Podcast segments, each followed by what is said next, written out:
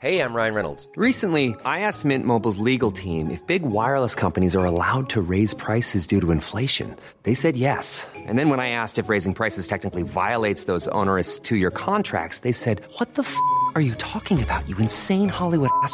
So to recap, we're cutting the price of Mint Unlimited from $30 a month to just $15 a month. Give it a try at mintmobile.com slash switch. $45 upfront for three months plus taxes and fees. Promo rate for new customers for limited time. Unlimited more than 40 gigabytes per month. Slows. Full terms at mintmobile.com. Antes de empezar con el episodio de hoy, quiero advertirles que contiene una descripción explícita de abuso sexual. Ya son muchos los casos que se dan a conocer de abusos sexuales a menores de edad en el ámbito de la iglesia. ¿Qué podemos hacer para que esto no suceda más? Bienvenidos al podcast de TED en Español. Soy Jerry Garbulski. Miguel Ángel Hurtado es fundador de la asociación Infancia Robada, que lucha contra la pederastia en la iglesia. En su charla en TEDx Tarragona, cuenta su historia personal como víctima y propone una manera de prevenir estos abusos.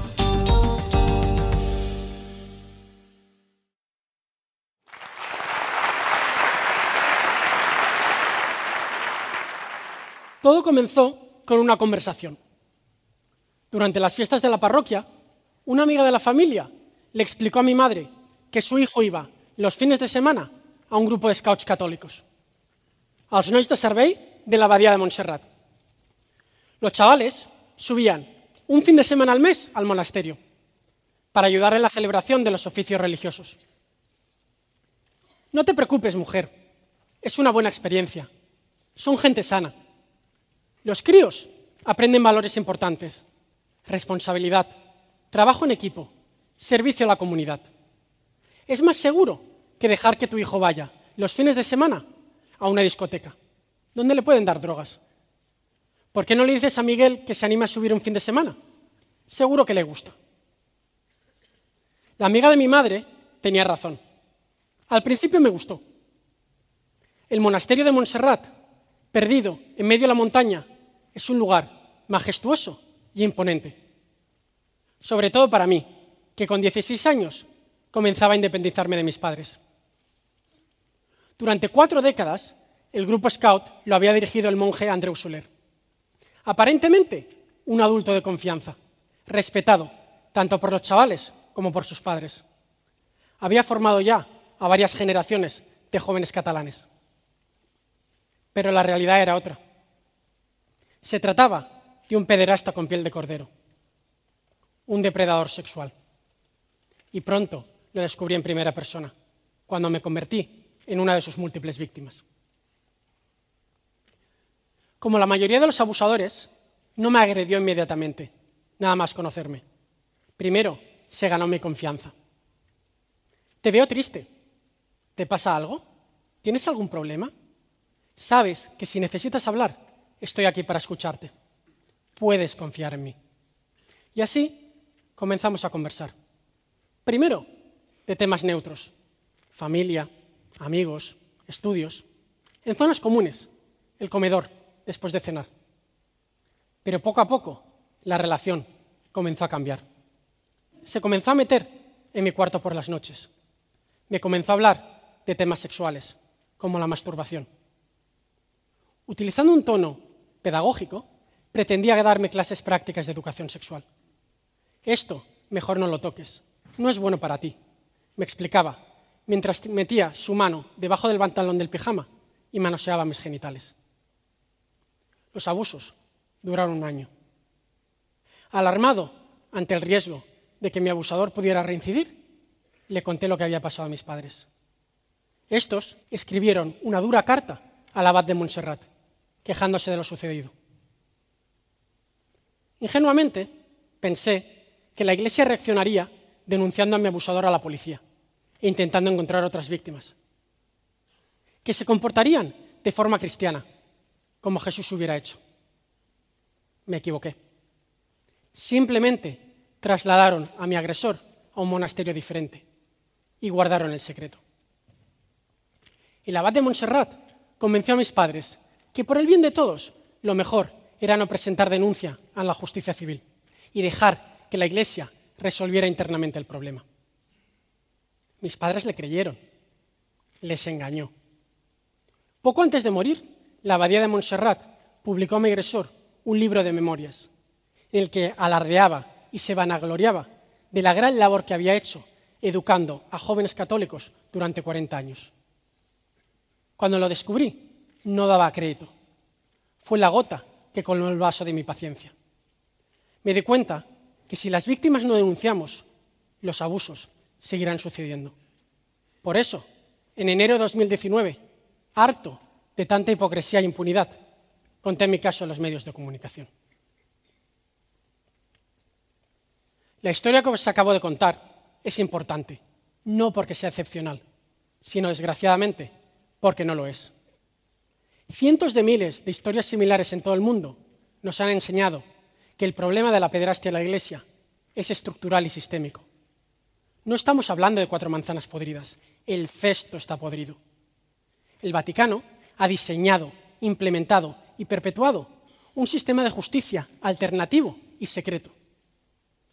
En la justicia civil, violar a un niño se considera un grave delito que debe ser castigado con largas penas de prisión. En la justicia canónica se considera un pecado que debe ser expiado con penas de oración y penitencia. ¿Has abusado un monaguillo? No te preocupes, hijo. Un mal momento en la vida lo tiene cualquiera. Reza cinco Padre Nuestros y diez Ave Marías. Yo te perdono, hijo. Vete y no peques más. Pero por supuesto, volvían a pecar, una y otra vez, año tras año, parroquia tras parroquia, aumentando exponencial innecesariamente el número de víctimas totales. Este aberrante sistema solamente se ha podido perpetuar hasta el día de hoy porque ha existido una cultura institucional que lo ha sustentado, la cultura de la pederastia clerical. ¿Y qué es exactamente la cultura de la pederastia clerical? La podemos definir como el sistema de creencias, actitudes y comportamientos compartido por la mayoría de integrantes de una comunidad religiosa que facilita que se cometan y encubran delitos de pederastia e imposibilita o impide la denuncia de las víctimas. Fue magistralmente reflejada en la oscarizada película Spotlight. Un secreto a voces. Todo el mundo lo sabía, pero nadie hizo nada. Porque sabéis, de igual forma que es necesaria una aldea para educar a un niño, también se necesita una aldea para abusar de él. Las aldeas abusadoras, en Boston, en Cataluña o en cualquier lugar del mundo, comparten cinco características principales. La primera es el secretismo. Los abusos se consideran un tema tabú que debe ser silenciado. El sexo es pecado, algo sucio y degradante que provoca culpa y vergüenza. Si los niños no son capaces de hablar abiertamente de sexualidad, ¿cómo van a poder verbalizar los abusos? Y si hay algún crío que tiene la imprudencia de contar a su entorno de confianza qué es lo que ha sucedido, éste inmediatamente le deja claro que de este tema no se habla. Tienes que llevarte el secreto a la tumba, aunque guardar el secreto te acabe llevando a la tumba. La segunda característica es la lealtad a la institución. La comunidad religiosa profesa una lealtad ciega y inquebrantable a la institución, por encima de la defensa de los derechos individuales. Es más importante proteger el poder, el prestigio y el patrimonio de la Iglesia que garantizar el bienestar de los menores. La tercera característica es la culpabilización y estigmatización de la víctima. La familia del niño percibe los abusos como una mancha en el honor y en la honra familiar. Les importa más mantener su buen nombre social que proteger a sus niños. Si denuncia al Mosén por pederastia, ¿qué va a pensar la vecina del quinto? La comunidad religiosa culpabiliza de lo que ha sucedido a la víctima y no al agresor.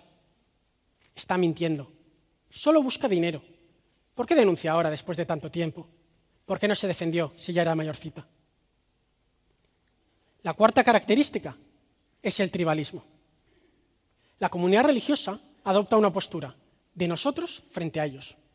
La iglesia es mi tribu. Ser católico forma parte de mi identidad. Por tanto, cuando las víctimas, los periodistas o los abogados denuncian el problema, me siento personalmente agredido y reacciono con hostilidad. Denunciar la pederastia clerical no es hacer limpieza, es atacar a la Iglesia. La quinta y última característica es el clericalismo.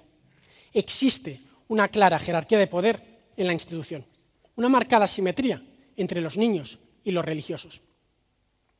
Se pone a los sacerdotes en un pedestal. Son una figura sagrada, intocable, los representantes de Dios en la tierra. Son incapaces de cometer un delito semejante. Y si lo han hecho es porque han caído en la tentación, porque los niños van provocando.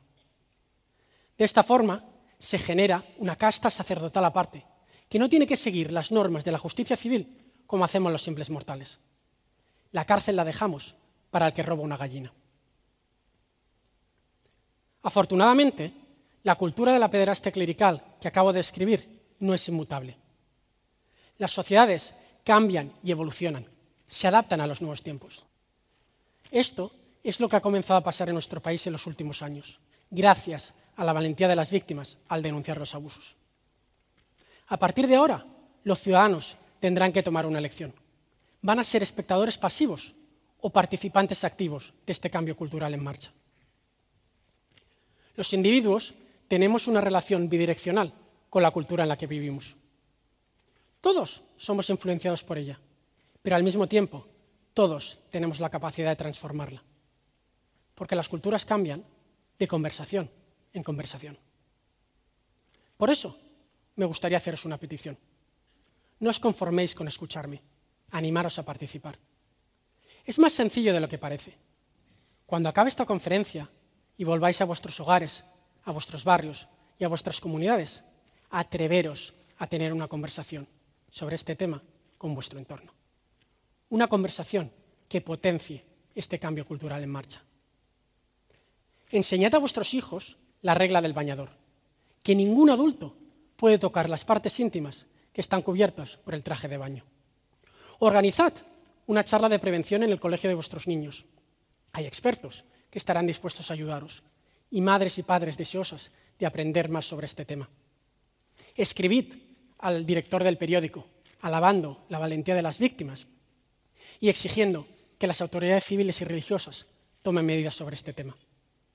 Difundid una noticia en redes sociales que ayude a visibilizar el problema. Hablad con el mosén de vuestra parroquia. Preguntadle qué medidas está tomando la diócesis para prevenir los abusos y apoyar a las víctimas. O mejor, preguntádselo al obispo. Comentad con vuestros amigos y familiares un libro, una película, un documental que hayáis visto o leído recientemente sobre el tema. A lo mejor las acciones que os acabo de proponer os parecen insuficientes. Permitidme que os diga que no. Es con estos pequeños pero significativos gestos como se cambia una cultura. Hablando con nuestros hijos y amigos, rompiendo el silencio, visibilizando un tema tabú. Juntos somos más poderosos de lo que creemos. Esta última afirmación no es un brindis al sol, ni es una promesa voluntarista. Al contrario, es una postura pragmática y realista. Es como históricamente se han producido la mayor parte de las transformaciones sociales. Hemos aprendido de los países más avanzados de nuestro entorno que la sociedad civil siempre ha tenido un papel de liderazgo a la hora de transformar la cultura institucional de la Iglesia. El cambio siempre ha llegado de abajo arriba, nunca de arriba abajo. Tras 30 años de crisis, podemos afirmar con certeza que el Vaticano y los obispos son incapaces de reformarse si no es bajo una fuerte presión interna y externa. En todos los países se ha seguido el mismo patrón de cambio. Se comienza con una minoría de víctimas pioneras que tienen la valentía de denunciar los abusos que ha sufrido en los medios y en la justicia. Esa denuncia genera una fuerte controversia social entre partidarios y detractores.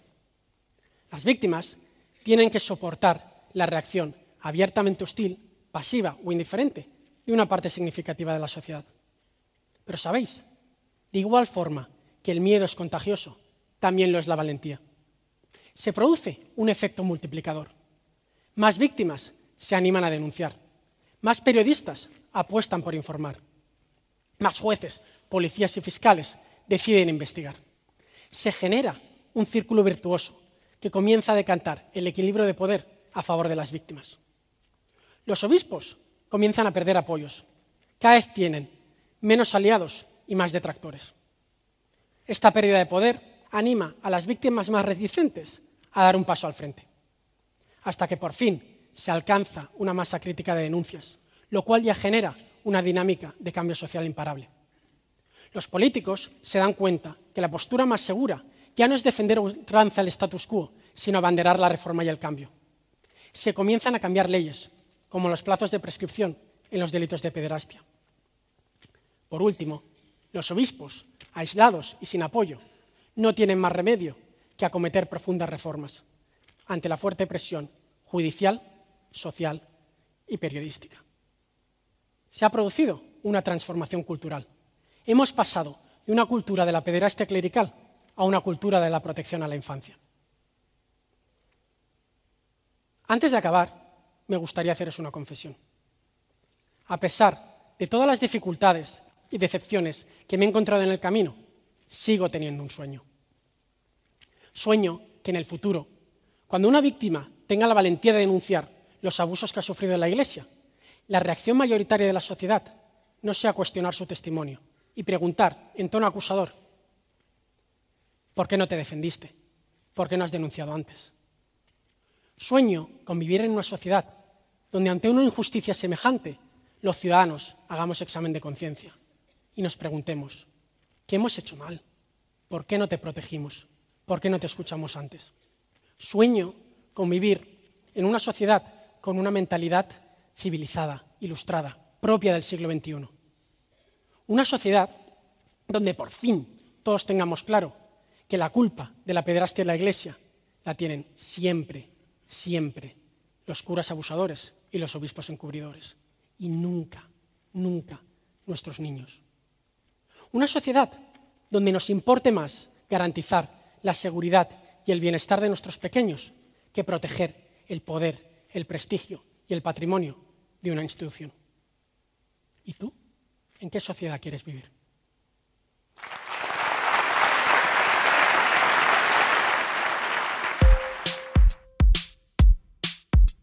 Si les gusta TED en español, la mejor manera de apoyarnos es compartiendo el podcast con sus amigos. Pueden encontrar todos los episodios en Spotify, en Apple Podcast o en tedenespanol.com. También nos pueden dejar un comentario en la página de Facebook de TED en español. Este es un podcast de TED en colaboración con Adonde Media. El sonido y la música están a cargo del estudio Pomeranek. Soy Jerry Garbulski y los espero en el próximo episodio.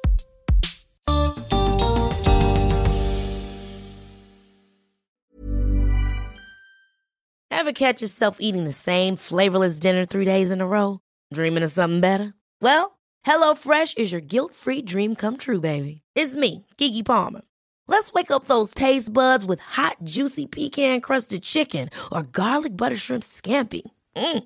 Hello Fresh. Stop dreaming of all the delicious possibilities and dig in at HelloFresh.com. Let's get this dinner party started.